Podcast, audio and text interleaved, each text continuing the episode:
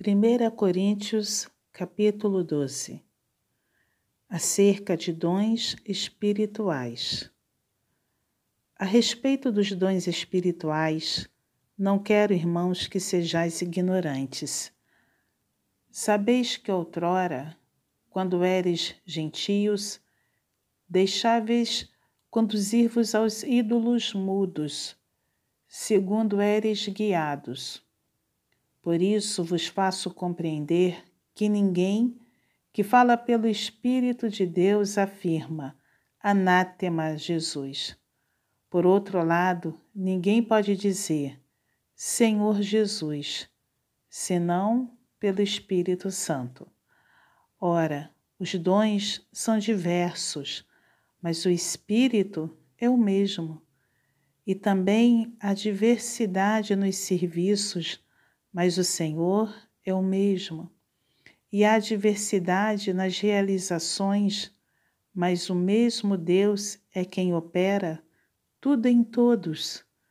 A manifestação do Espírito é concedida a cada um, visando a um fim proveitoso, porque a um é dada, mediante o Espírito, a palavra da sabedoria, e a outro segundo o mesmo Espírito, a palavra do conhecimento, a outro no mesmo Espírito, a fé, e a outro no mesmo Espírito, dons de curar, a outro operações de milagres, a outro profecia, a outro discernimento de espíritos, a um variedade de línguas, e a outro, capacidade para interpretá-las.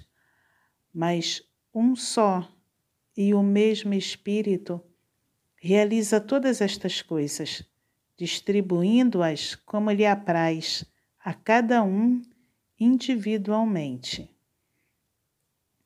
A unidade orgânica da Igreja. Porque assim como corpo é um e tem muitos membros, e todos os membros, sendo muitos, constituem um só corpo. Assim também com respeito a Cristo.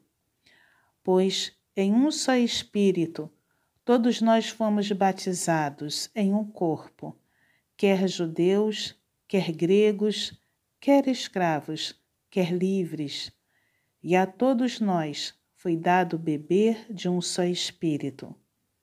Porque também o corpo não é um só membro, mas muitos. Se disser o pé, porque não sou mão, não sou do corpo, nem por isso deixa de ser do corpo. Se o ouvido disser, porque não sou olho, não sou do corpo, nem por isso deixa de o ser. Se todo o corpo fosse olho, onde estaria o ouvido? Se todo fosse ouvido, onde estaria o olfato? Mas Deus dispôs os membros, colocando cada um deles no corpo como lhe aprouve. Se todos, porém, fossem um só membro, onde estaria o corpo? O certo é que há muitos membros, mas um só corpo. Não podem os olhos dizer à mão: Não precisamos de ti, nem ainda a cabeça aos pés: Não preciso de vós. Pelo contrário, os membros do corpo, que parecem ser mais fracos, são necessários. E os que nos parecem menos dignos no corpo, a estes damos muito maior honra. Também os que em nós não são decorosos, revestimos de especial honra. Mas os nossos membros nobres não têm necessidade disso. Contudo, Deus coordenou o corpo, concedendo muito mais honra àquilo que menos tinha, para que não haja divisão no corpo. Pelo contrário, cooperem os membros com igual cuidado em favor uns dos outros. de maneira que, se um membro sofre, todos sofrem com ele. E se um deles é honrado, com ele todos se regozijam. Ora, vós sois corpo de Cristo e individualmente membros desse corpo. A uns estabeleceu Deus na Igreja, primeiramente apóstolos, em segundo lugar, profetas em terceiro lugar, mestres. Depois, operadores de milagres.